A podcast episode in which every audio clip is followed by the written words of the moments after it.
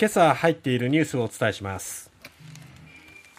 北朝鮮のミサイル日本を横断し過去最長の4600キロ飛行。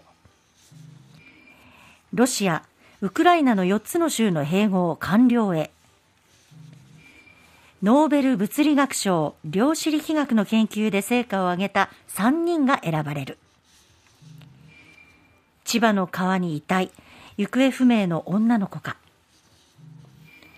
ヒトパピローマウイルスの感染を防ぐ休暇ワクチン定期接種へ。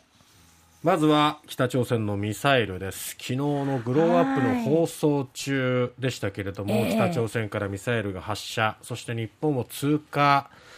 っていうことになりましたけども、はい、J アラートがね出されましたよね。ね。驚いたという方も多いと思いますし、改めてちょっと北朝鮮のこのところのミサイルのね連発っていうのは本当に困ったもんだなというか、もう本当に脅威ですよね。えー、日韓両政府によりますと北朝鮮が昨日午前7時22分ごろ北朝鮮の北部チャンチャガンドムピョンリ付近から東方向に弾道ミサイル1発を発射しました。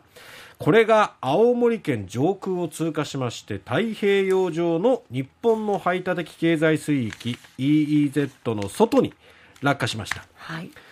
えー、日本政府によりますとこの飛行距離っていうのは過去最長推定およそ4600キロ。最高高度は高さはおよそ1000キロメートル平壌からおよそ3400キロ離れたアメリカ領のグアムを射程に収める距離と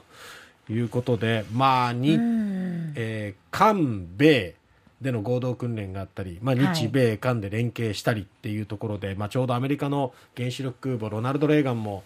韓国の方に来ていて、ね、この辺りを意識して、まあ、挑発というのか、何なのか、まあ、北朝鮮はこうやってミサイル、多分おそらくそれに対しての反発ということで発射したんですが、まあ、グアムまで届くミサイル技術があるぞという力を、まあ、誇示しているというような状況ですよね。えー北朝鮮の弾道ミサイルが日本列島上空を通過したのは5年ぶりということになります、はい、7回目なんですね。でもやっぱりこの当時の飛行距離っていうのは3700キロだったで今回が推定ですが4600キロ明らかにその技術はまた向上してるんですよね。でまあ、このミサイル発射を受けまして岸田総理はアメリカのバイデン大統領と電話で25分ほどの会談を行いました。まあ、国際社会の平和と安定に対する明白かつ重大な挑戦との認識で一致しまして日米同盟の抑止力と対処力を強化する方針を確認したということなんですね。で今回のやっぱりこの射程はい、4600キロっていうのは本当に驚きでしたけれどもこのグアムにはアンダーセン空軍基地がありましてアメリカ軍の西太平洋側のまあ一大拠点になっているんですね。うん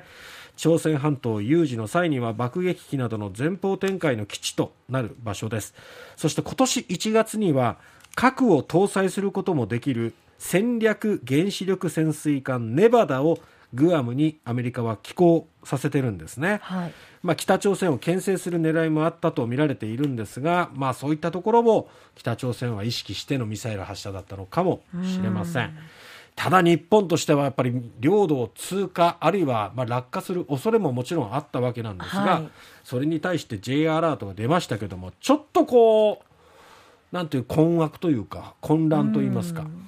あの最初に出された地域も北海道、青森だけでなく小笠原諸島周辺、ね、まあ、東京都の一部にも、はい、えー、出されたということもあって全然関係のない東京都の千代田区にいらっしゃる方々もスマホの、まあ、いわゆる、まあえー、防災メールのような形で、えー、まああのー嫌な不気味な音ですよね、あれね。そう、ね、なんかドキッとするようなね、うん、そういうね、アラートが鳴ったということなんですね。うん、ちょっとね、範囲が広くて、うん、どどこにどこに飛んでくるのか。で実際もう本当発射して通過がまで78分っていったところだったので、うん、その間にどういう我々が避難行動を取れるのか。避難場所はどこなのか。地下がど、近くにありますか頑丈な建物がありますかっていうのを、もうこれね、もしですよ、もし漁船に乗ってて、海の上にいたりしたら、ん。どこに逃げればいいんですか？っていうようななんですよね、もう本当、まあ、あの日本の報道の取材では漁師さんもやっぱり海の上にいてそれで、えすあのスマホが鳴ったっていうふうにね言ってましたけどじゃあどうすえりゃいいんだっていうね。どこに逃げるのって感じですよね。そうありますよねさて、えーロシアですけれども、ロシアの上院が、プーチン大統領が、えーウクライナ東部南部4州の親ロシア派代表と結んだ併合条約の批准と関連法案を承認しまして、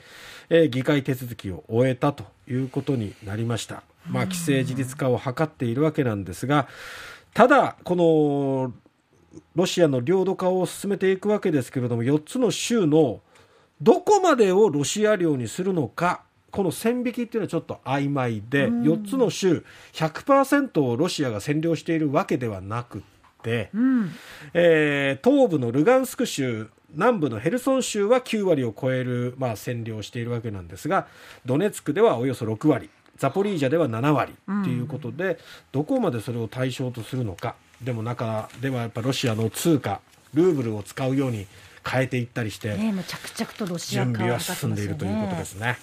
えーノーベルウィークです。スウェーデンの王立科学アカデミーはノーベル物理学賞を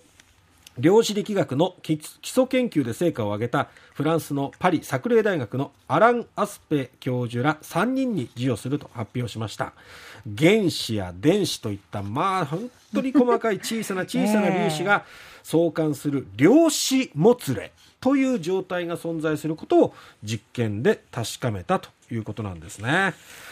えーさらにはあたかも情報が瞬間移動したかのように見える量子テレポーテーション と呼ばれる現象も、